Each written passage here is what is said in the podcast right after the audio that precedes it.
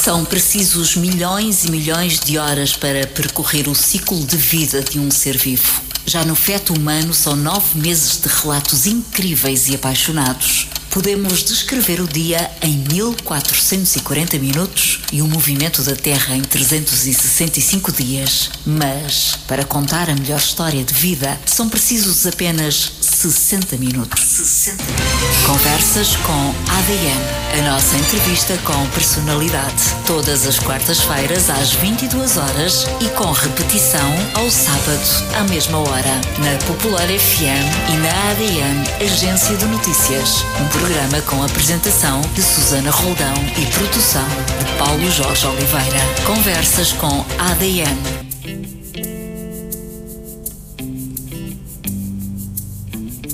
Que mulher é essa que eu vejo na telenovela? As mulheres à minha volta não se parecem nada com ela. Essa mulher sexy que desliza quando passa, a coxa não entra. E se entra é para dar graça. Que mulher é essa? que eu vejo na publicidade. Será que as feias vivem todas na minha cidade? Só mulher bonita, todas altas e esguias. E só entra gorda para perder calorias. Mas a preta não entra, a baixa não entra, não. A velha não entra, a torta não entra, não. Quanto talento gasto em vão. Quanto talento gasto em vão. Que mulher é essa que desfila lá passarela? Nunca de entrar na moda o pé descalço da Gabriela. Só mulher com estilo, com glamour e muito brilho. Toda a roupa assenta, só a gente é um sarilho. Que aparece tanto na revista. Três folhas só de fotos um cantinho de entrevista. E o que é que importa? Quem quer saber do que fala, muito mais importa. Que vestido leva a cala? Mas a preta não entra, a baixa não entra, não. A velha não entra, a torta não entra, não. Quanto talento gasto em vão. Quanto talento gasto em vão.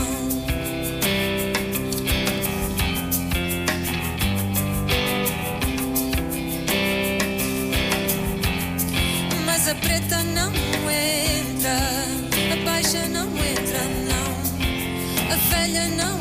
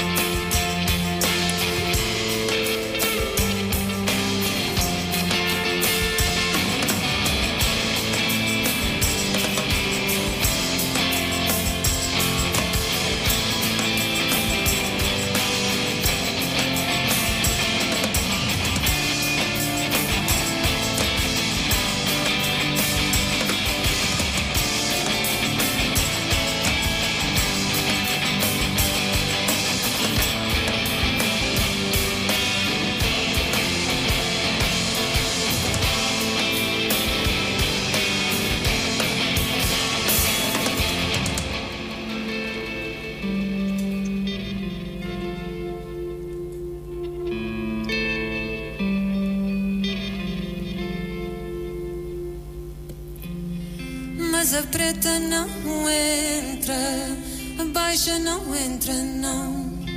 A velha não entra, a torta não entra, não. Quanto talento gasto em vão. Conversas com ADN. ADN.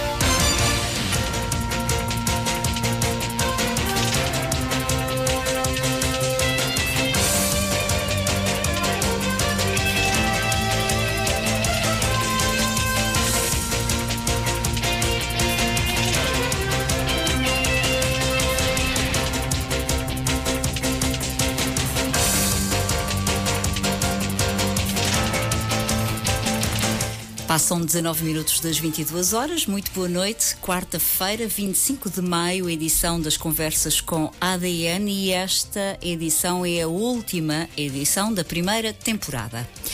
Sete meses depois do primeiro programa, as conversas com a ADN fecha as cortinas para voltar um dia destes com nova roupagem. Fizemos e escrevemos história. Demos antena a artistas emergentes da nossa terra e, sobretudo, visibilidade a quem precisa mostrar a sua arte.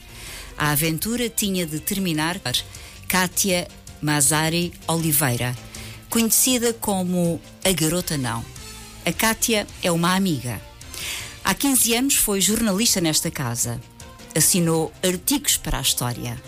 Foi, e dizemos sem falsas modéstias, a melhor jornalista que passou pela Popular FM e pelo Notícias Populares, na altura, o Jornal da Rádio. Foram tantos os bons momentos. O fechar até altas horas do jornal, as risadas, as amizades. Hoje é a garota não e faz história na música portuguesa. É um dos melhores projetos musicais. Perguntar se a sua música é de intervenção não tem uma resposta. Sabe, no entanto, que a sua música é de quem não se conforma. É inquieta. Kátia Mazari de Oliveira diz-se inconformista com a desigualdade económica, com a exploração, com o machismo, com a discriminação, com as mortes do, de refugiados no Mediterrâneo. Cresceu num bairro pobre de Setúbal ao som de tanta diversidade. De um lado, conta, via os meninos que tinham a oportunidade de ir à escola de música e no outro, via aqueles que nem o lanche tinham para levar para a escola. Uma realidade que faz ser o que é hoje. A música é um escape para suavizar as histórias que viu e viveu. Aprendeu o poder da palavra e da música como força transformadora da realidade que nos rodeia e em 2019 lançou o seu primeiro disco, Rua das Marimbas, número 7, em abril, o 2 de abril. Até às 23 e hoje um bocadinho depois das 23, porque começámos um pouco depois das 22, as conversas com a ADN revelam o melhor da música portuguesa e a poetisa que as faz. É especial. É a Cátia Oliveira, a nossa Cátia. Muito boa noite, bem-vinda à casa, à tua casa. A minha casa. Como estás, Cátia? E foi a casa onde me apresentaram de forma mais lisonjeira e exagerada de todas as casas onde, por onde habitei nestes últimos tempos, assim, entrevistas e conversas de promoção do disco novo. Muito obrigada por esta apresentação. Sinto que é mesmo muito exagerada. Não é exagerada porque quem é. produziu foi a pessoa que te acompanhou, que foi o Paulo Jorge Oliveira. E sabes que é uma pessoa que gosta muito de ti, nós gostamos todos muito de ti, mas o Paulo Jorge tem um carinho muito especial por ti. Um... O Paulo Jorge fez parte de uma época da minha vida em que eu estava muito a descobrir-me. Eu tinha acabado de sair da Faculdade de Letras em, de, de, Lisboa, para onde fui assim um bocadinho empurrada, porque sentia que queria, queria estar numa faculdade séria, com, com um ensino com rigor e com, com professores exigentes. E quando saí de lá, passados quatro anos, na verdade vinha muito desnorteada e vinha muito sem, sem as ferramentas que eu achava que uma faculdade daquelas me podia dar para começar a fazer a vida depois de, da vida de estudante, não é? Para fazer a vida quase de adulto, profissional tal. E o Paulo aparece numa altura em que eu estava assim a apalpar muitos terrenos, sem perceber qual é que era, qual é que podia ser o meu caminho, sem saber que na verdade podiam ser vários. E ainda hoje acho isso e felizmente acho que sempre podem ser vários os nossos caminhos. E ele ajudou-me aqui a encontrar ele e depois um bocadinho mais tarde o Zé Rosendo, que também foi outra peça muito, muito importante neste. Até na minha forma de estar na música, porque me ensinaram a ver que tem que ser com seriedade, tem que ser com rigor e nós temos que falar sobre as coisas que, que são fraturantes e sobre as quais, se calhar, de forma geral, não se fala. E, sobretudo, na música, fala-se pouco de assuntos que, se calhar, não são tão agradáveis, mas que, na verdade, nos dizem respeito a todos. E então, na verdade, o Paulo escreve. Eu percebi perfeitamente que essas palavras eram do Paulo, até porque me lembro bem também da forma como ele Poética, escrevia, não é? Sim, é sempre, com uma forma uma, muito poética. É uma forma muito lírica de, de, de, nos, de nos levar pelas palavras fora. E, e agradeço muito, Paulo, obrigada. E obrigada também sempre pela seriedade e, com, e pelo empenho e esforço, não é? Sempre. Com que sempre esteve ligada à informação, à, à divulgação da informação séria, com, com critério, com fundamentação, com a investigação que envolve, na verdade, um trabalho jornalístico e que hoje está tão perdido, também está tão desnorteado toda esta, esta função do jornalista, não é? Eu, na verdade, tive a sorte de, de conhecer duas pessoas importantes, diferentes na sua forma de estar. Uma muito mais lírica e outra muito mais severa, até muito mais bruta de estar, que foi o Zé. Mas cada um à sua forma nos davam, a mim, à Sílvia, outras pessoas que passaram também no jornal nessa altura. Aqui uma série de, de ferramentas e uma bagagem bonita para, para depois fazermos o nosso caminho. Seguirem os vossos caminhos. Uh, o Notícias Populares, que era o jornal da Popular FM, uh, tu tinhas sempre um plano para qualquer coisa. Tinhas sempre um plano. Eu. Qual é que seria o plano para esta entrevista? Eu tinha sempre um plano. Não lembro disto, Paulo Jorge. Eu, na verdade, na altura, eu acho que era uma pessoa mais angustiada quando nós somos mais miúdos, somos mais angustiados porque vemos uma vida toda pela frente e não sabemos por onde é que. quais é que são as janelas que queremos abrir ou que podemos sequer abrir, não é? que temos essa oportunidade. E eu, eu acho que se calhar na altura, hum, como estava à procura do que é que podia ser, de quais é que podiam ser os meus caminhos, tentava. Hum, se calhar tentava encontrar pontos de, de fuga e planos para me sentir mais confortável e mais, mais presente dentro de mim, de mim própria, da minha vida. Mas não me lembro de ser assim uma pessoa tão organizada quanto isso. Era sobretudo esforçada. Agora, qual é que era o plano desta entrevista? Não faço ideia. Esperava começar a entrevista há horas, mas os meus hosts deixaram-me aqui à espera. Faz mas parte, isto é uma, sabes que isto, a Conversas com a ADN tem uma produção muito grande, mas não é? É, é isso, mas sabes que na verdade fez-me lembrar exatamente o período em que trabalhava aqui e que pá, nós éramos muito, e vocês são, e continuam a ser muito apaixonados, e eu também era muito apaixonada, mas lembro-me que vinha sempre aqui ao limite, eu na altura dava, o, fazia uma agenda, comecei por fazer uma agenda cultural, depois de uma entrevista muito engraçada que tive com o Pedro Talessi e com o Álvaro Presumido, que na altura também estavam na direção da cooperativa. E ok, tu vens da área de comunicação e cultura, o que é que tu queres fazer? Eu devo ter dito assim umas patacas quaisquer, e eles disseram: então vais fazer a agenda cultural aqui do município de Palmela e anuncias diariamente na, na rádio. E foi isso que eu comecei por fazer. E isso não tinha horário, mas depois passei para a parte de dar a informação, de dar as, escrever as notícias, procurar fontes e tal, elaborar ali o, a parte jornalística e de dizer à hora certa. E eu lembro-me que vinha de Setúbal, mas sempre numa correria aflita, aflita para chegar aqui a horas e nunca começava o noticiário às oito. Porque no, a nossa vida é sempre uma correria, não é? É sempre uma correria. A tua primeira notícias, escrita por ti, foi a 10 de abril de 2017. Ui. Na primeira edição. 17? 17, 2007, Ok. 2007. Na primeira edição do Notícias Populares, imaginavas voltar agora, 15 anos depois, como entrevistada de um dos melhores projetos musicais dos últimos anos? Ah, dos melhores projetos são vocês que estão a dizer. É o Somos Paulo está a nós dizer, não é? dizemos. Eu Estou também acho, eu também acho, eu também acho. isto.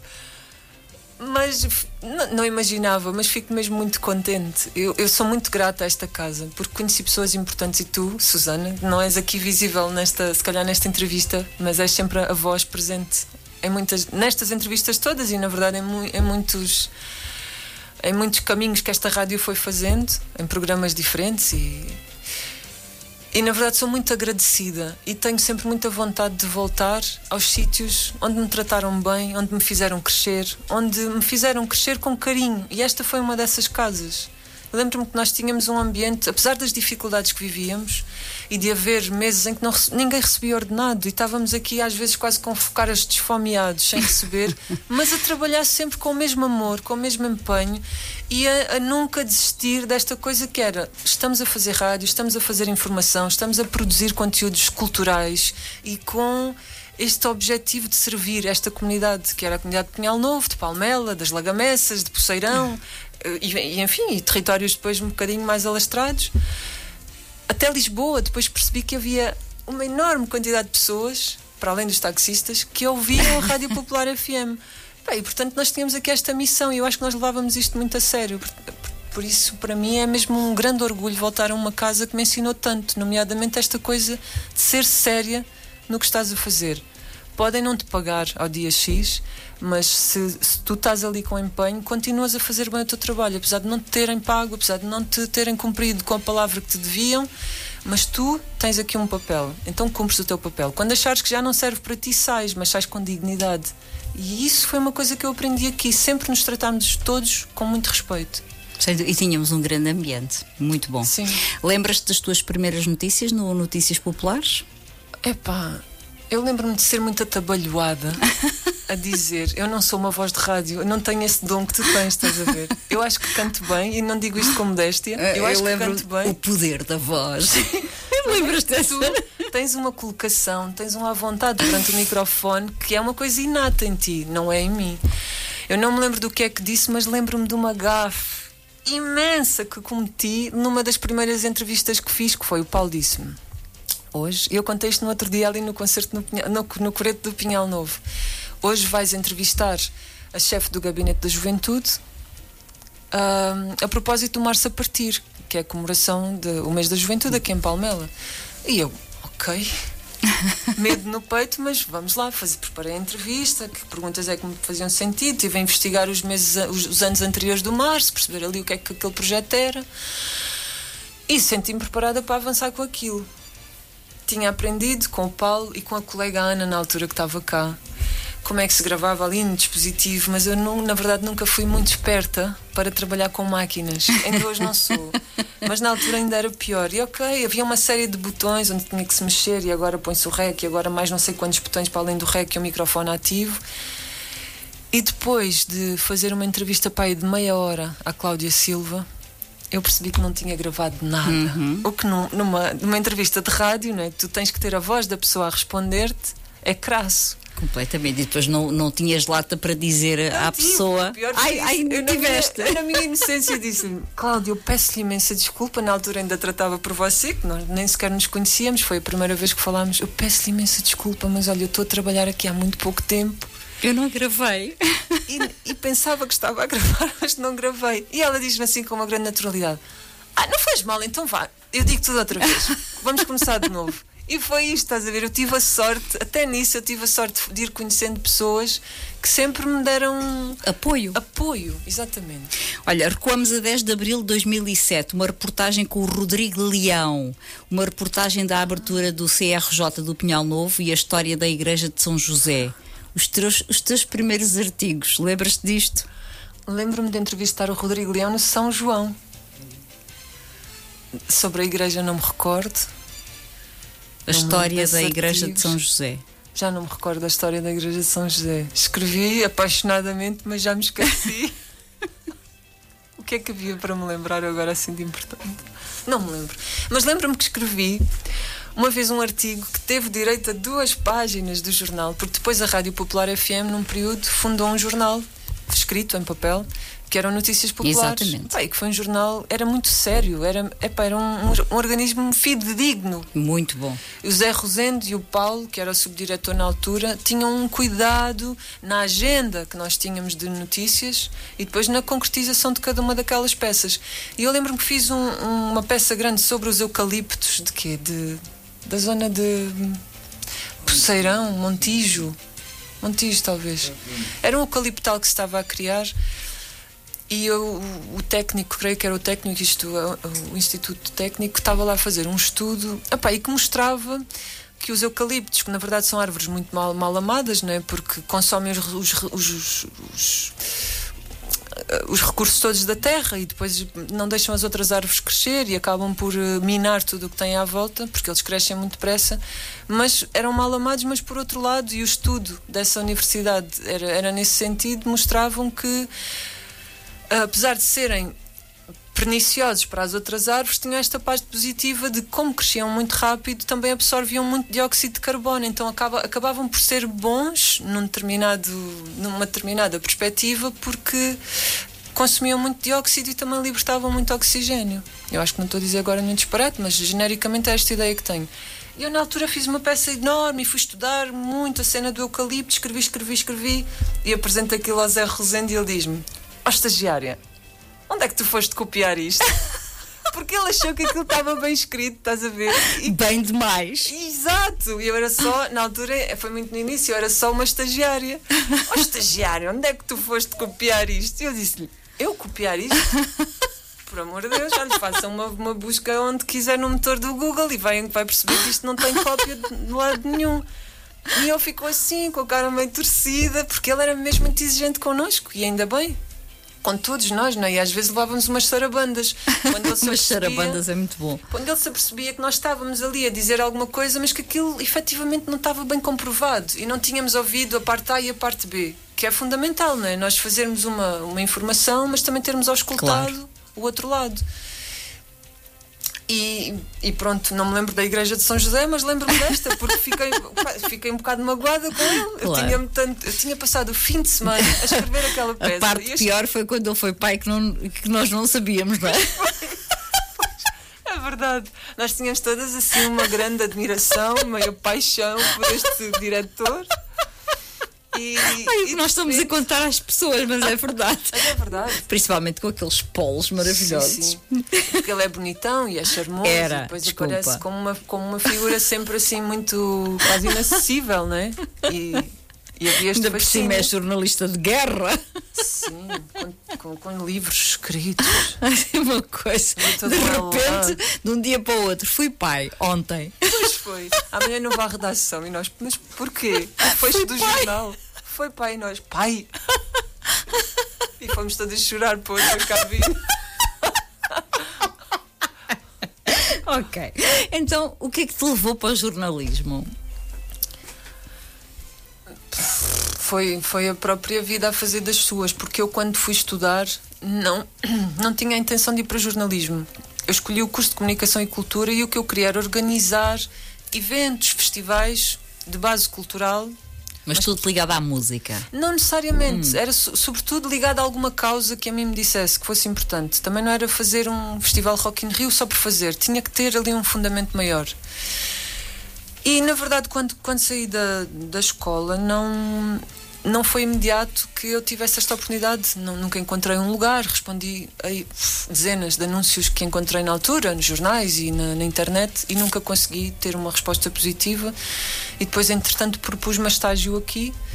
E porque não tinha conseguido na área mais de, de organização de eventos que queria, e, e acabei por ficar aqui a fazer a tal agenda cultural que te contava há pouco. Que era um bocadinho dentro do que eu queria, mas não era bem, não é? Um, e pronto, ideia nada, conheço o Paulo, começo a fazer a tal parte mais jornalística de lançar as notícias, vem o Rosendo para a conversa e o Rosendo diz-me: Tu devias ir tirar um curso mais especializado no Senjor, o Centro Protocolar de Jornalistas na altura, porque eu não tinha a mesma formação jornalística e eu fiquei assim uma tutar naquilo.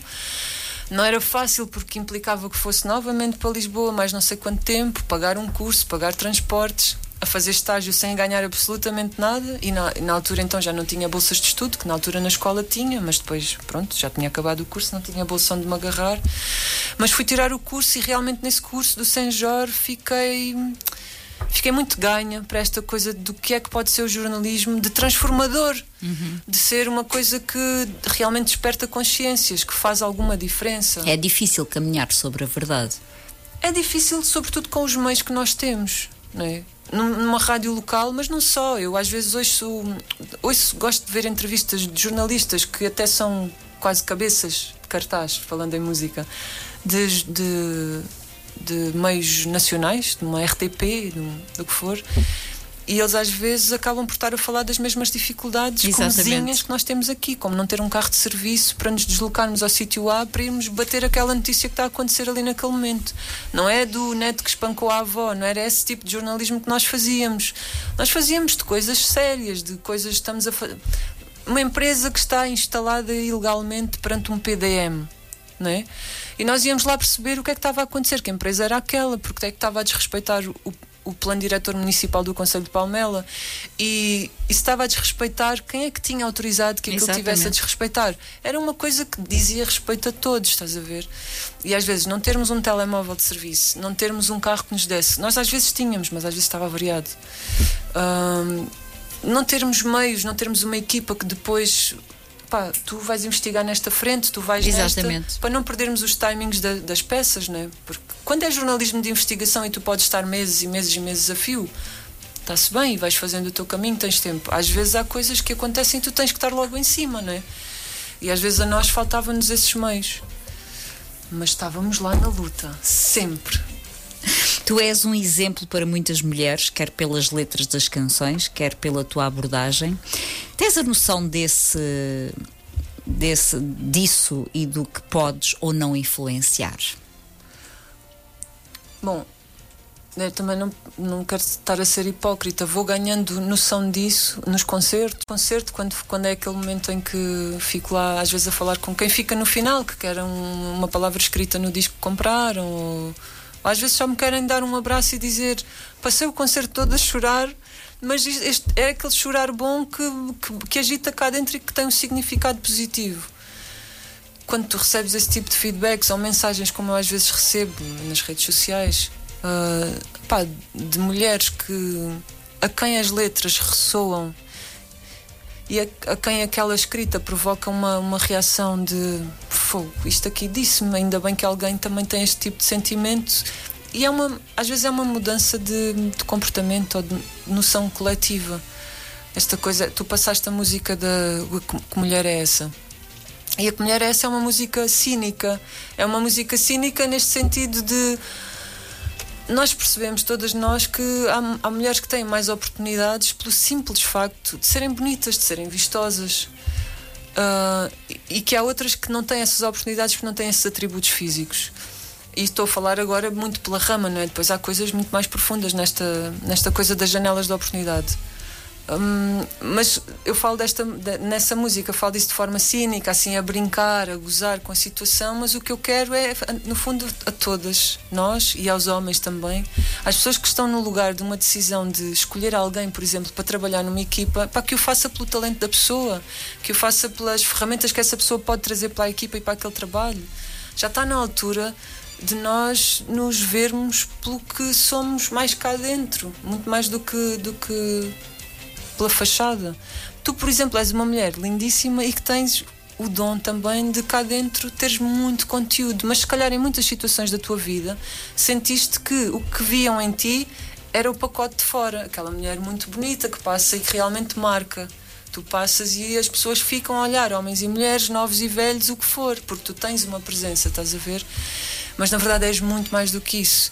Mas a gente também só sabe isso quando perde ou ganha 5 minutos, 10 minutos a conversar um bocadinho contigo, não é? E eu acho que o tempo que nós vivemos tem que ser muito mais o tempo em que vemos além dessa casca, além do vestido que a pessoa traz, além do decote. Exato. Como é que foi o teu salto do jornalismo para a música? Tu já gostavas de, sim, de cantar, já gostava é? e já fazia Exato, muitas músicas, sim. só que era muito reservada e nunca fui de falar muito da minha vida, nem da minha vida, sei lá, em casa ou com os meus amigos e muito menos de falar de, de coisas que, que fazia assim à viola ou escrevia. Mas eu escrevi sempre, desde pequenina, na primária, eu sempre fui muito de escrever diário, de escrever poemas e oferecia os poemas à minha professora, oferecia à minha mãe. Não oferecia ao meu pai, por acaso, porque meu pai também não ligava muito. Uhum. Mas oferecia à minha mãe e ela tinha as minhas cartinhas todas guardadas e, e, e sentia, sentia que isso era valorizado, estás a ver? Mas daí a passar para a música, acho que a pessoa mesmo fundamental foi uma amiga que na verdade não vejo há muitos anos, porque entretanto emigrou para Moçambique, que é a Solange. E a Solange, sim, ela tocava muito bem guitarra. E houve uma altura em que ela estava apaixonadita pelo meu irmão e eu apaixonadita pelo irmão dela. E Ai, fizemos uma música em conjunto. Olha, foi falando minha... do teu irmão, um beijinho para ele, porque conheci-o hoje. Verdade. E nós fizemos uma música em conjunto, em, em amor aos irmãos respectivos de cada uma. e fizemos a letra a meias e ela é que musicou, porque ela é que sabia tocar. O meu pai tinha, teve esta luta comigo, porque ele sempre teve uma viola em casa. Mas eu às vezes estava a fazer colares de miçangas e o meu pai chegava e dizia: Estás aí a perder tempo em vez de estares a aprender a tocar guitarra. Outra vez eu estava só, sei lá, a pentear uma boneca. E ele dizia: Estás aí a perder tempo em vez de estares a escrever um livro. E eu a pensar: Meu Deus do céu, eu às vezes só quero estar a fazer coisas de menina, estás a ver? Sim. De criança. E o meu pai já queria que eu fizesse grandes coisas. É. E nunca me deu para fazer, mas a Solange porque era tudo uma coisa descontraída e a gente na verdade não queria, não tinha objetivo nenhum com aquilo, só nos estávamos a divertir e a passar tempo. Começámos a fazer música, tal, essa foi a primeira, depois a partir dali, ok, afinal gostei disto. Até fui procurar fazer uns acordes com base naquilo que tinha aprendido com ela e com o meu pai. E a partir daí comecei a fazer canções, mas isto tem, sei lá, desde os 15 anos que escrevia, mas nunca partilhava porque eu era mesmo muito envergonhada. Sou ainda, sou um bocadinho mais descarada, mas continuo envergonhada. Mas antes de A Garota Não, já existia um projeto, ou já existia o um projeto de, de, que homenageavas o Zeca Afonso? Sim, tive. tive esse, esse projeto não era meu, esse projeto, esse projeto era do Jorge, que tinha, era, tinha sido amigo do Zeca, tinha um grande amor ao Zeca e já lhe tinha feito uma outra homenagem e um dia convidou-me para cantar três ou quatro canções nesse disco, que é o Aqui à Zeca. Era uma homenagem. E depois, a partir daí também, sei lá, fiz uns projetos de, em que tocávamos versões de, de jazz, outras de MPB, inclusivamente é daí que vem o nome A Garota Não. E depois tive o primeiro projeto de originais com um grande amigo, que é o Walter Roll, que se chamava Laura Dalma. só de pensar nesse nome, meu Deus. E o Walter compunha o piano e eu escrevia a Laura é muito bonito, é o nome da minha filha. A Laura é muito bonito, mas Laura Dalma. um bocado piroso.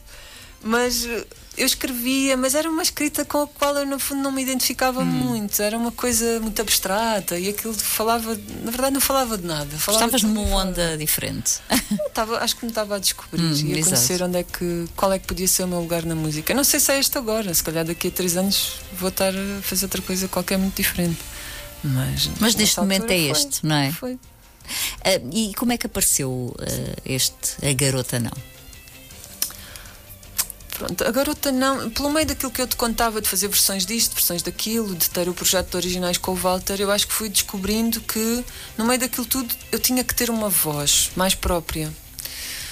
Eu adorava o Walter, mas não adorava as, as, composições que nós fazíamos em conjunto. Sentia que, em termos de arranjo, de produção, se calhar eram coisas demasiado rebuscadas para mim, com aquelas sétimas aumentadas, aqueles acordes muito difíceis que, que não era aquilo que eu estava a procurar, apesar de reconhecer pá, que são trabalhos lindíssimos, mas não era aquilo que eu estava a procurar, porque se tu ouvires tecnicamente a minha música, cada música faz com 4, 5 acordes, são coisas simples porque na verdade é aquilo que eu tenho para dar, é, é a maior honestidade que eu tenho, é na, é na música, estás a ver? Não é que não seja na vida em geral, mas acho que na música sou particular. Não, tu és assim. Sou genuína. É, tu és assim. Sou genuína na coisa de. O que eu sei é isto, sei sete ou oito acordes. Então vou fazer música com aquilo que sei, sem estar a querer me pôr em pés, em bicos de pés, a queremos saber ser Se mais. Se calhar essa é a chave do teu sucesso, porque tu és assim, aquilo é genuíno. Se calhar sim. Escrever sempre foi mais fácil.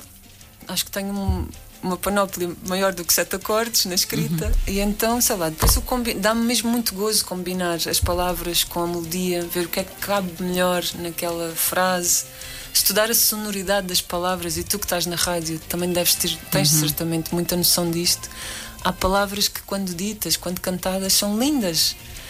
Nós temos um, um leque de palavras em português que é uma riqueza infinita. Somos muito, muito, muito sortudos nisto mas musicalmente há umas, umas palavras que são especiais. E às vezes eu, às vezes não, quase sempre eu estou à procura dessas palavras, de dizer o que quero dizer, mas tendo a palavra certa a servir a mensagem. É um exercício que me dá muito prazer. E se tu tivesses que definir um estilo, qual seria o teu estilo? Olha, tenho esse problema quando às vezes faço o upload das músicas às vezes nas plataformas digitais. Hum. E depois tu tens que pôr lá se é música indie, pop, rock, country, folk, metal. Eu penso, ih pá, onde é que eu agora vou pôr? Em que gaveta que eu vou pôr isto? Depois aparece lá no fim, other, do outro. Eu, é aqui.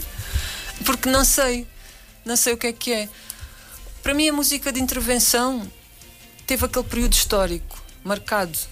E foi aquilo que o Zeca e que o Chico e que o. Ai, o Chico, o Sérgio Godinho, o Chico no Brasil, mas e que o e que o Fausto e que o Adriano fizeram naquele período, mas eles estavam a lutar por uma coisa que era um período politicamente Exatamente. que para mim se fechou ali um capítulo. Houve muitas coisas que ficaram por resolver, mas na verdade a música de intervenção tem aquele período histórico. Eu não sei o que é que faço, mas é, olha, sei lá, é música, música simples. A minha categoria é música simples. Pronto, está definido. Música simples. um, disseste numa entrevista que entre a rua e a minha casa. Entre a rua e a minha casa havia um espaço de segurança. As coisas transferiam-se de um universo para o outro. Tu és do bairro 2 de Abril. Uhum. Como é que vês o teu bairro? Agora até vejo com alguma. Ah, eu vou dizer isto sem querer, bom, sem querer magoar ninguém. Vejo com alguma tristeza nesta nesta coisa que é ter memória. Porque eu passava, como tu, como o Paulo, os meus, a malta da nossa geração, nós passávamos os dias inteiros na rua, inteiros, a brincar, ou quer que fosse. Nós com paus e pedras e, e tudo o que encontrássemos na rua tínhamos brincadeira para um dia inteiro. Eu agora vou ao bairro e vou várias vezes, por, sempre por motivos diferentes, mas fui agora lá há pouco tempo porque fotografei o bairro para ser uh, o, disco, o livro que, que, serve o disco, quando está a bolacha, a bolacha com as canções. São todas fotografias lá do bairro. Mas tenho voltado lá sempre, uma vez, duas vezes por ano volto lá, porque também me ajuda a aproximar sempre de uma Cátia que é importante não esquecer. E fico triste porque agora, no sítio onde nós brincávamos todos, que era um, ali um descampado, terra batida, às vezes com muros, mas depois mandávamos os muros abaixo e destruíamos tudo, na verdade. Destruíamos para construir outra coisa qualquer que era aquela que era a nossa. Agora só há pedra, calçada e carros. Não há espaço para brincar. E é essa parte que me deixa triste. É, é a parte das, das crianças já não terem aquele. Aquele universo, que é um universo infinito, onde nós criávamos tudo, jogávamos a tudo e mais alguma coisa. À macaca, às princesas e aos dragões, e ao 35 e às sete pedrinhas. Depois íamos ao pinheiro e tirávamos uma pinha e ficávamos uma tarde inteira a bater os pinhões com uma pedra da calçada, os pinhões uhum. e as cabeças dos dedos, Sim. às vezes. Pá, e era, era um mundo. Era um mundo mágico. Eu lembro-me quando começavam as férias de verão, entre a Troia que o meu pai ia muito connosco à praia, muito a Troia, felizmente. Entre Troia e aquele bairro era uma magia. E agora os miúdos já não têm isso. Mas terão outras coisas. Mas, mas acho que se perdeu esta vivência. Mas nem sempre foi para ti fácil dizeres que eras daquele bairro. Não Ou foi. já fizeste as pazes com o teu bairro? Não foi, porque até, no, até nós termos segurança naquilo que somos. E eu ainda há dias em que ainda estou a aprender a fazer isso, porque há dias em que parece que acordamos sem, sem uma pontinha de autoestima, e de segurança e de sentido de identidade. Mas até nós começarmos a ganhar esse terreno dentro de nós, e eu falo sobretudo da adolescência, é difícil. É difícil, sobretudo, quando tu tens esta era quase um binómio que eu sinto. Tu disseste isso na introdução e foi engraçado vocês terem ido buscar essa, essas palavras. Eu tinha aquela parte de grande proteção no bairro e ali éramos todos iguais e todos andávamos às vezes com, com roupas meio estraçalhadas e às vezes com uma pontinha de fome, que eu nunca passei fome, mas às vezes havia quase o limite disso. Uh, mas ali éramos todos um bocadinho iguais. Mas depois eu também tive a felicidade, a grande felicidade de ter pais que procuravam que nós também saíssemos dali, do bairro, e tivéssemos outras vivências no resto da cidade. E então eu tive a, tinha a natação e tive durante um período umas aulas de piano no centro da cidade. E realmente tu saíres do bairro para o centro da cidade naquela altura era uma, Fazia era uma clivagem gigante, estás a ver? E, e, e dar-me com estas duas realidades também me ensinou muito a ver hum, duas formas de estar na vida muito diferentes, condições sociais e familiares muito diferentes. Não necessariamente melhores os que estavam aqui Exatamente. na natação e no piano, São porque diferentes. às vezes eram outras lutas. Às vezes claro. ali continuava a haver o pai que batia a mãe e ele depois, até ali nos intervalos da natação, nos dizia que não tinha dormido nada porque Exatamente. o pai tinha voltado. Há outras dificuldades, né? No meu bairro também havia o pai que batia na mãe. E ali também há, só que às vezes nos bairros as coisas são todas mais agudizadas por estas estas as faltas que existem, as faltas que existem neste. E no outro lado é tudo muito tapado, Sim. não é? Sim. Exatamente. A morte da tua irmã mudou muito a tua vida? Epá, mudou sobretudo pela, pela mudança da minha mãe, sabes? Eu acho que a minha mãe, enquanto a minha irmã foi viva, sofreu imenso, imenso, imenso. A minha irmã deu-lhe uma vida difícil por entre aqueles caminhos de, de toxicodependência, de prostituição, foram coisas muito agressivas.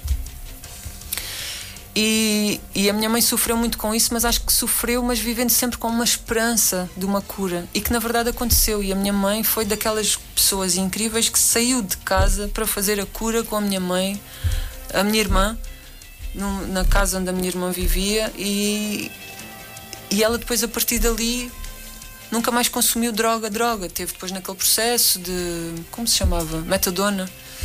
Mas ela fez a cura dela, estás a ver? E a minha mãe, enquanto isto aconteceu, eu acho que também foi uma cura para a minha mãe, porque havia sempre remorsos e culpas associadas também àquela fragilidade da minha irmã.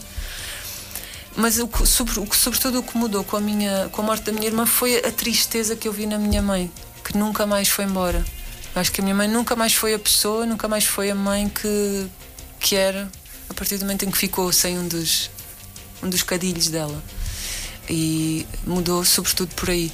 Eu digo-te até de forma muito egoísta que, por um lado, foi um alívio que a minha irmã tenha, tenha morrido, porque eu também sofri muito com aquilo. Tu vês uma irmã toxicodependente, assistires àqueles processos todos de, de desconstrução, de destruição familiar que estas pessoas trazem, não, é? não, não de propósito, mas porque é inevitável que aquilo aconteça foi muito difícil e por isso foi por um lado foi um, um alívio ela partir sabes era para mim foi como se aquela pessoa que me fazia sofrer já já está a descansar à forma dela as seringas pelo chão a tua vizinha a Maria das Dores a ser espancada uhum. pelo marido isso fez de ti uma Cátia diferente faz sempre faz eu acho que fez de mim também uma Cátia muito reativa a esta questão da violência de não tolerar violência. Eu às vezes falo com as minhas amigas e meto um bocado o bedelho nas relações quando sinto que as coisas não são saudáveis nesse ponto.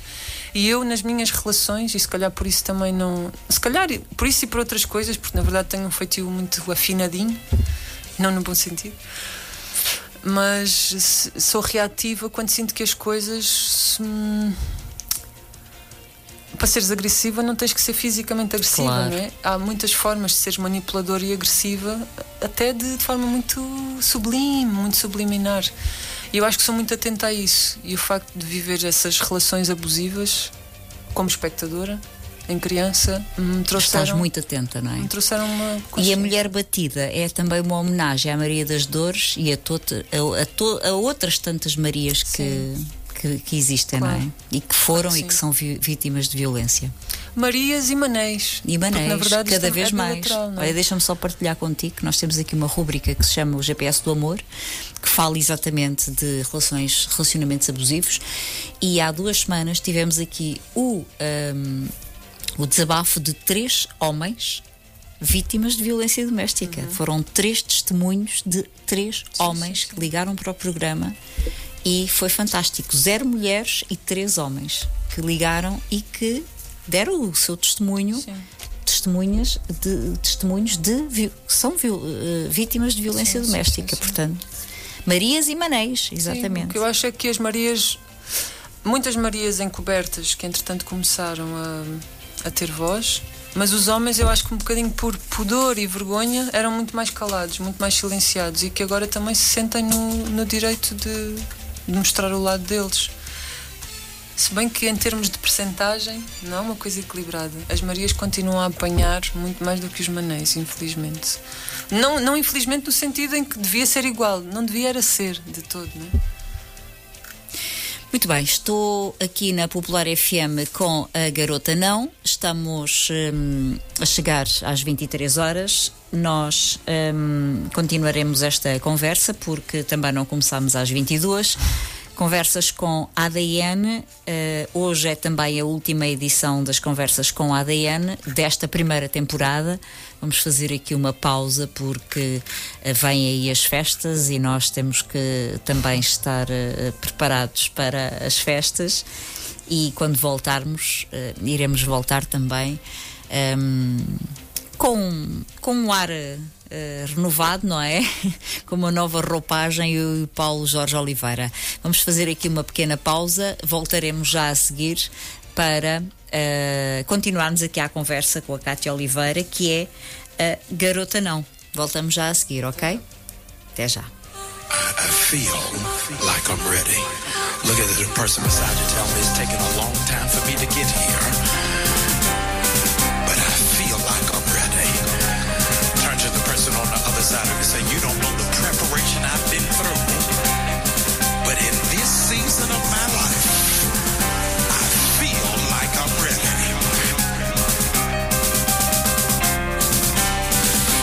E estás pronto, honey? Estarás pronto, fica na mulher. Ela não é santa, só um santo para o ser. Como é que esses argumentos servem para bater? Cala esses demónios, já te podes perdoar. Não levantes essa mão se não for para lutar. Por um dia mais claro, por um tempo mais doce. Não trocava um abraço pela joia que fosse. O tamanho da mini saia é inverso a essa covardia. Se não aguentas a mulher que tens, é porque te fica em demasia. O tamanho do sorriso dela não precisa de autorização. A liberdade é um barco à vela e o amor não é uma prisão. Liberta logo esse ciúme amargo, porque o ciúme deixa o homem. Já nem sequer vês o mundo direito, mas tu és o teu próprio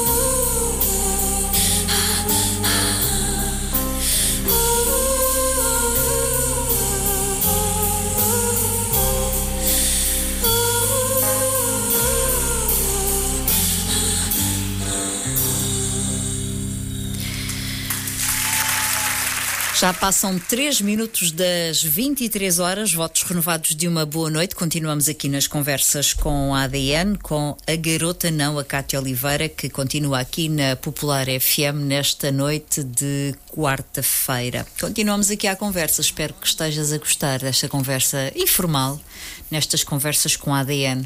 Conversas com personalidade. Eu estou a gostar, não sei se as pessoas lá em casa estão. Eu acho que sim, acho que estão a gostar, eu espero que sim, pelo menos. Olha, Destes escolhemos. Desabafos. São desabafos. Um, o poder da voz, eu nunca mais me esqueço. Isto... Isto foi uma entrevista que me fizeste, não foi? Foi? Para o jornal Notícias, o poder da voz era o título. O poder da voz. não bem disso. Muito bom. Foi, era o título, O Poder da Voz. Muito bem, falamos aqui das, eh, da, do projeto A Garota Não e estamos a falar aqui das músicas da, da Cátia Oliveira e deste projeto A Garota Não. Todas as tuas músicas têm histórias eh, muito reais nas costas das palavras. Ah, tento que sim, mesmo que sejam reais só levezinhas e de amor, porque também não posso estar sempre a escrever sobre coisas duras, né? Claro. Porque às tantas também me pesa a mim. Claro que sim. Aquilo é um exercício de, de libertação, às vezes escrever sobre um tema difícil, como falaste há pouco dos refugiados. Eu embranho nos assuntos e depois às vezes vou e vou para casa, vou para a cama e levo os assuntos comigo. E essa, no caso, foi daquele tipo de, de canção que eu passei. Eu tinha visto uma, uma imagem quando me fui deitar, passei na televisão e nem sequer devia, mas vi. E depois fiquei a noite toda assim angustiada com aquilo e acordei de madrugada e escrevi essa letra, porque foi aquela forma de, de falar desta mágoa que sinto enquanto, sei lá, ser humano e de, enfim, ter pena que, que a gente não se trate melhor uns aos outros, às vezes, quase sempre. Mas também não posso estar a escrever sempre sobre isso. E então às vezes escrevo sobre coisas mais leves, mas mesmo essas são, são reais e são honestas. Escrevo de amor às vezes com profundidade e mágoa, mas às vezes escrevo sobre amor só com, com leveza e com arco-íris, porque o amor também é isso. Também é isso. Mas tu és uma mulher de causas, de, de causas. Por exemplo, a, a Rua dos Marimbas, que foi o teu primeiro álbum, um dos melhores dos últimos anos e onde uh, diz o Paulo, Paulo Jorge Oliveira, se reflete a vida. não, não é só não é o Paulo que diz. Onde se reflete a vida, o social e as causas. Este hum. álbum um, reflete muito aqui as causas, a vida, o social. O teu o, o álbum, sim, o, sim. O, o teu primeiro álbum. Reflete um bocadinho da vida. Há uma música em que falo de recibos verdes, porque realmente vinha de um de um percurso de recibos verdes que já, já cansava, sabes? Já não é suposto aos 33 anos continuares a trabalhar a recibos verdes. Comecei aqui, muito miudinha, estágio e tal, a gente vai levando.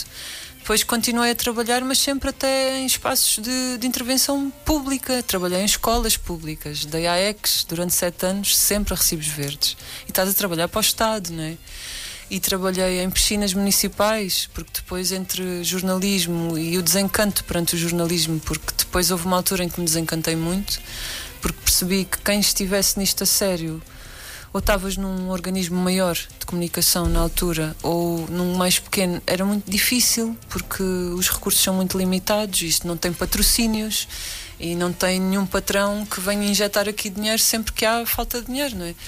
Então desencantei-me a determinada altura um bocado com o jornalismo e comecei a procurar outras, outros caminhos e fui dar às AECs e fui dar a piscinas porque sempre fui nadadora e na altura para ser era muito fácil tu tirares um curso técnico de, de professor de natação tendo sido tu nadadora Exato. muitos anos então sempre trabalhei em equipamentos municipais, em escolas, em escolas públicas, em tudo e mais alguma coisa, sempre com este cargo, com este fardo do recibo, do verde, verde, que na verdade é, é uma coisa muito castradora para quem quer começar, quem quer passar de um, de um ponto em que estou a alugar casa, mas eu queria se calhar conseguir ter a minha casa, começar a investir numa casa que fosse minha. Eu queria comprar um carro, lembro-me que na altura eu tinha já 32 anos e um carro custava, um carro em segunda mão, já gasto, custava, sei lá, 4 mil euros. E eu na altura tinha metade do dinheiro para dar e o resto tinha, tive que pedir ao banco. E o banco não me emprestou 2 mil euros porque eu estava a trabalhar a recibos verdes e aquilo eles não nos oferece garantias nenhumas. Tive que ir pedir a uma amiga para ser fiadora. Pá, e às tantas é uma coisa que te. Revolta, não é? Revolta, é indigno, sabes? Para claro. quem sempre trabalhou tanto. Exatamente. eu trabalhava desde os 15 anos nos restaurantes que os meus pais exploravam, sempre a contribuir de alguma forma para, para o país, não é? E que o país depois nunca te dá aquele revés de tens aqui o teu lugar. O que eu senti era que nunca tinha o meu lugar. E é o que sentem, que sentem na verdade, muitos, tantos milhares de jovens neste país. Neste país. E as causas vêm muitas vezes destas lutas que nós temos. São lutas que nós passamos diariamente e que vemos os nossos amigos passarem. Então, pronto, para estar na música só para entreter também não é o meu lugar. Preciso Exato. escrever um bocadinho mais. Uh, portanto, se eu te perguntar qual é a música que hoje mais identifica a pessoa que tu és, não tens uma música. No fundo, todas elas têm, todas têm, têm, tem o seu momento. Tem o seu momento, não é? Sim. Tem o seu momento. Sim, mas se calhar neste disco novo há uma que se chama Urgentemente hum. que eu musiquei sobre um poema do Eugênio de Andrade. Exatamente, que é Urgente o Amor. Sim, se eu tivesse que escolher hoje em dia uma, uma música que, que definisse o projeto, era essa. É urgente o amor, é urgente um barco no mar, é urgente destruir certas palavras: ódio, solidão e crueldade. Uh, eu acho que é muito urgente que a gente faça isso e que encontre as palavras que são quase os antónimos disso. Uh, esse o, o, poema, essa, essa canção faz parte do teu álbum? Do novo disco. Do sim, novo disco. Sim. Do novo disco. Muito bem. É, esse poema é maravilhoso. Esse é. O É Urgente o Amor, de Eugênio de Andrade. Esse poema é maravilhoso. Falta cultivar, de certa forma, o espírito, o espírito crítico para que, com aquilo que nos rodeia e a informação que nos chega. Concordas? Falta termos informação também que nos desperte o espírito crítico, acho. Sem ser aquele espírito crítico que toda a gente hoje em dia tem no Facebook. Que é Exato. É, Critica, criticar só por criticar, não é? Decretou-se que falar mal é ter espírito crítico. Exato. E infelizmente isso é tudo Exato. menos ter espírito crítico. Claro. É? Então também se calhar importa se calhar eh, refletir sobre o que é que é espírito, ter espírito crítico, mas na verdade também só se consegue ter um espírito crítico quando as pessoas estão suficientemente informadas e informadas com propriedade, não é? Que na verdade não é o que grande parte dos organismos ditos de comunicação hoje em dia professam. Está muito longe de ser uma, uma, uma comunicação, uma informação séria, isenta, isenta, que procura aquele contraponto das partes, de ouvir Exatamente. esta parte, de ouvir aquela parte. Não, hoje em dia avança-se com a parte A só para criar ali alarido à volta daquilo, para aquilo dar coment, eh, comentários e partilhas parece que o que conta mais hoje em dia é logo uh, a, a, a, o reflexo imediato que as pessoas têm a qualquer coisa que os organismos dizem, que depois com base naquilo cria-se um bicho ou não se cria um bicho. Depois logo se vê, vai-se ouvir a outra parte. Sim. Depois logo se vê, não é? Precisamos de informação séria e isenta, sem que viva de grandes grupos financeiros que obviamente têm uma agenda, que têm os seus pontos que, que são importantes defender e que depois há outros que importa também deixar um bocadinho debaixo da carpete. Mas essa informação isenta também se consegue com um governo, um Estado forte e que, e que trabalhe realmente para, para um bem maior. E às vezes parece que não, não temos um Estado que trabalhe efetivamente para isso e que queira ter cidadãos informados. E aliás, isso vê-se no sistema educativo que nós temos. Não estamos a formar alunos informados, não estamos a formar. És uma pessoa com esperança para que as coisas possam mudar para melhor? Eu sou. Sou, tenho sempre esperança. Sou crítica, mas realmente tenho esperança. E faço da minha vida um, um movimento, uma ação de também semear essa esperança naqueles Sim. que tenho ao pé. Eu acho que as minhas letras mostram que eu no fundo gostava era que alguma coisa fosse diferente. Não estou só a falar mal das coisas. Eu, na verdade, eu não estou a falar mal das coisas. Eu estou a apontar uma coisa que a mim me incomoda, que me traz inquietação. Mas o que eu quero com isso é, é suscitar o oposto a uma Exatamente. transformação. Portanto, eu sim, tenho sempre muita esperança. Amanhã tocas no Festival Internacional de Setúbal, sim. não é verdade? Que junta profissionais a artistas locais. Hum. Isso é muito importante para os jovens e para a música. Eu acho que é muito importante para os jovens e para os artistas que já estejam um bocadinho mais instalados aqui no panorama, porque na, eu não. Eu aqui nesta relação eu vou tocar com a orquestra ligeira do Conservatório de Palmela, não é? E sinto quase que sou a artista e eles são jovens mas eu aprendo, eu aprendo sempre. Nós, desde que estejamos disponíveis, aprendemos em qualquer contexto, em qualquer situação. E eu, há dois anos, neste festival, participei com a Academia de Dança Contemporânea, que era um, um conceito de espetáculo completamente diferente, mas aqui, com a orquestra, um, o desafio é outro E eu também tenho muito que me, adaptar e às vezes de perder certos hábitos que tenho enquanto cantora solo, porque aquele projeto eu estou ali e faço, faço o que me apetece, improviso o que me apetece e às vezes mudo a letra à última da hora. E aqui tenho também que me voltar a disciplinar para fazer parte de uma coisa maior do que eu, que é estar com eles em palco. Vai ser uma grande. É um desafio grande. grande. Honra. E é um desafio, não é? Sim. Este festival tem essa parte muito interessante, que juntam sempre alguém com uma entidade local que esteja a fazer formação musical ou formação artística de alguma forma, no caso do, do, do, da academia era formação de dança. E, e, e, no fundo, como é que estas linguagens, que são muito diferentes, como é que se encontram e produzem um espetáculo completamente diferente daquele que seria somente a orquestra ou somente a garota não? Como é que isto se funde e como é que Criar ali uma simbiose, como é yeah. é que vai Como é que oferecemos uma coisa diferente a quem vai assistir? E felizmente o Fórum Luísa Todi já está muito, muito bem composto, fico muito contente com isso. Também tocar em casa dá-nos aqui umas armas diferentes, né? levamos os famí claro. a família, os amigos, os amigos, os amigos. E eu acho que vai ser uma noite muito bonita. Trazes sempre Setúbal no coração? Sempre. Sou muito orgulhosa daquela cidade. Às vezes até acho que sou um, um bocado bairrista demais. Nunca participei em marchas populares, mas parece que sim. Sou bairrista com o meu bairro, em primeiro ponto e defende muito aquele bairro e as pessoas que ali viveram e que vivem. E depois sou bairrista com aquela cidade, porque acredito mesmo que é uma cidade rica, repleta de, de tantos recursos, de tantos movimentos artísticos, mas que às vezes são muito abafados pelas próprias pessoas, porque são um bocadinho fechadas, ah, não é? Sim. Ali. É, é. Também tenho essa sensação. Sim, sim, sim. Uh, agora vives no bairro mais tradicional da cidade, o Troino. A menina é chique. Não, não tem nada a ver com chiqueza, sabes? É que, na verdade. O que é que tu mais gostas deste bairro? É chique, a menina é chique. Olha, eu quando para lá voltei, o que eu gostava mais daquele bairro era encontrar a minha família. Hum. Porque a família do meu pai era toda de lá. A minha avó, o meu avô, que eu perdi logo muito pequenina, mas a minha avó continua viva e continua a viver lá. Tinha lá duas tias, agora só tenho uma porque elas são velhinhas e vão morrendo, não é? Mas, sobretudo, eu volto para lá porque também acho que procurava enraizar-me ali em alguma coisa. Eu não queria sair do bairro 2 de Abril, do qual saí aos 26 anos, já crescida, feita, mulher, uhum.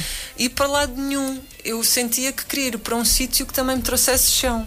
E ir para ali e ter à esquina a minha avó, ter noutra esquina a minha tia Maria, depois ter a minha tia Sandra, que é a irmã do meu pai, e encontrar os meus primos ali pela rua também enquanto circulávamos. Isso trouxe-me conforto. Portanto, eu não fui para ali com a ideia de ser chique, estás a ver?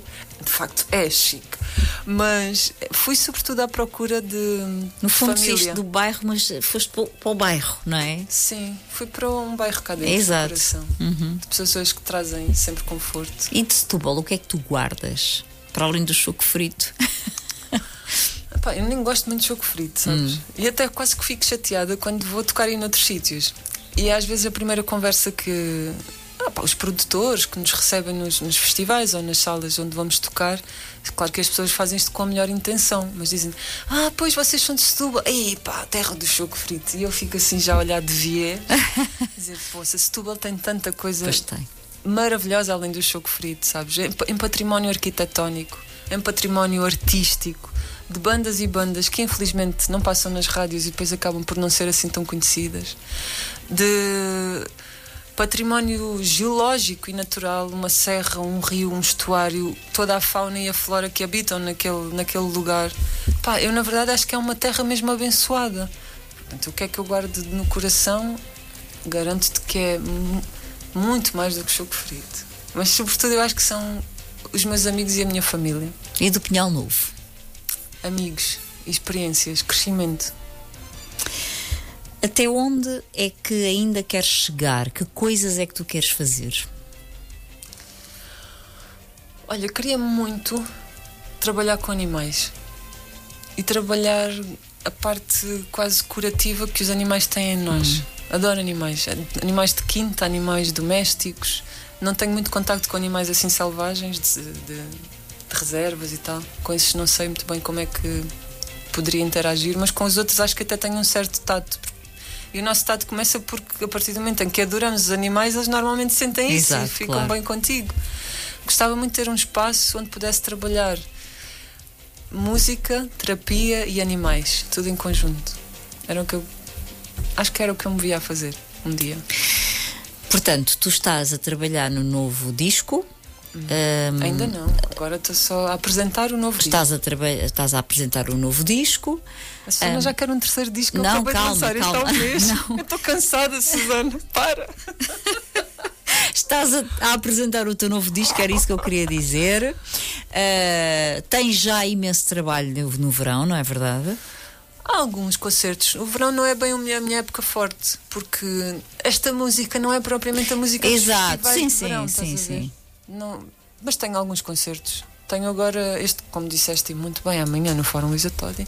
Depois temos um no dia 5, que é no âmbito do Festival FNAC Live, ali junto à Torre de Belém, que é gratuito, aberto indiscriminadamente.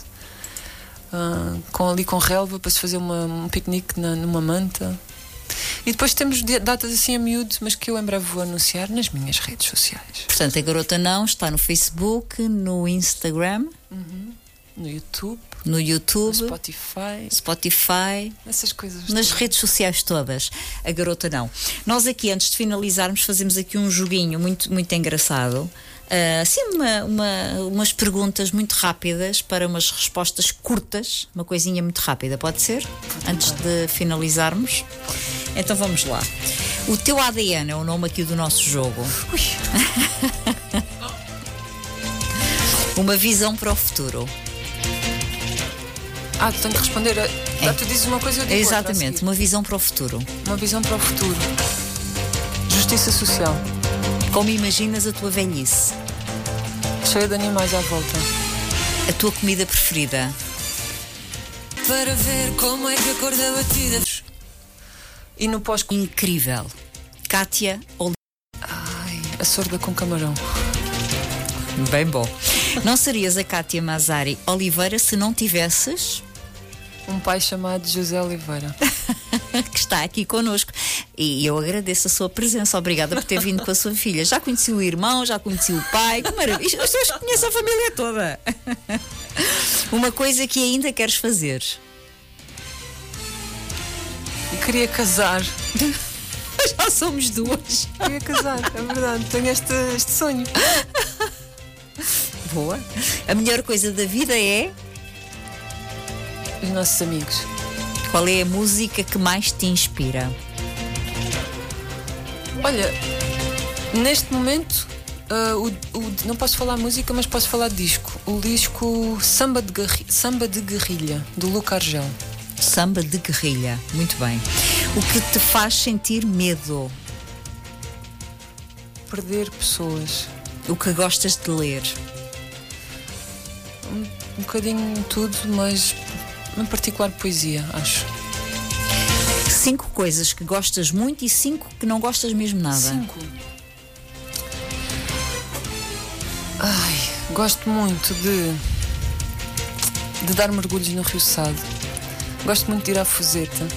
Gosto muito de comer, de beber vinho branco e gosto muito de dar abraços. Boa. Que não gostas nada? Não gosto nada quando as pessoas são arrogantes. Não gosto da arrogância. Não gosto de caracóis. Não sabes o que perdes. não gosto de ver pisar flores. Incomoda-me. Não gosto de ver deitar beatas no chão. E sobretudo porque depois faço ações de recolha de beatas e ando ali de rabo para o ar, não dá tanto tempo a apanhar as beatas que os outros deitaram para o chão, mas não só por isso. E não gosto que a gente não deu o valor certo à natureza. Uma frase que te resume. A garota, não. Sabes porque te chamas Kátia? Porque a minha mãe achava que era um nome muito bonito. Hum. Foi mesmo assim. minha mãe gostava muito desse nome e tinha muito orgulho que me chamasse Kátia. Muito bem. E para finalizar, qual é a principal característica do teu ADN? Sou apaixonada. Acho que é a minha principal característica. Muito obrigada, Kátia. Foi um gosto conhecer-te melhor. A garota não, conhecer a garota não. É muito bom, eh, foi muito bom voltar a, a, ver-te, a rever-te, passados estes 15 anos. E o Paulo ficou muito feliz. O Paulo estava muito ansioso por este dia, estava muito e eu feliz. Também, eu também, só que tenho tido tanto trabalho e tantos ensaios que és tantas desculpa, Paulo, nem te dava as respostas em tempo que tu se calhar precisavas ter, mas estava ah. armada em ordinária, mas não foi armada em esperta. Era ordinária, não era esperta. Começámos com a Ana Isabela Roja, que começou também na Popular FM, e finalizámos com a Cátia Oliveira, a garota não, que também começou na Popular FM. E com muita honra. Uh, terminamos esta primeira temporada das Conversas com a ADN. Paulo Jorge Oliveira na produção, Susana Roldão na apresentação. E é assim, esta equipa que se despede. Um beijinho, voltaremos em setembro. Esta entrevista passará no sábado e depois estará disponível em podcast. Portanto, muito, muito obrigada. obrigada pelo convite e por teres lutado para me teres aqui, Paulo. Nós lutamos imenso, nós lutamos sempre. Obrigada, foi mesmo um prazer. obrigada, Cátia, tudo de bom, muito obrigada. Paulinho, beijinhos e até setembro, ok? Beijinhos, tchau. vejo céu em fogo, há quem diga que estou louco, nunca me senti tão só. E a dor que mais me mata é já não te fazer falta, é fazer falta a ninguém. Já nascemos de joelhos, já dobrados pelo meio, ensinados a querer. Só aquilo que não temos, só as terras que não vemos, a corrida não tem fim. Fica difícil. O tempo passa tipo um míssil derramado em suor. E o que achamos importante perdemos mais adiante. No fim só restamos nós. A vida fica difícil. Já vejo o céu em fogo. Cuidado que estou louco. Nunca me senti tão só. Seguimos ofendidos, todos sérios e contidos, inundados em pudor. Tenho medo destes muros, pensamentos cruz e duros, sempre prontos a julgar. E eu já nem sei rir direito, toda a graça é um parapeito, calma, foi em paz que vim.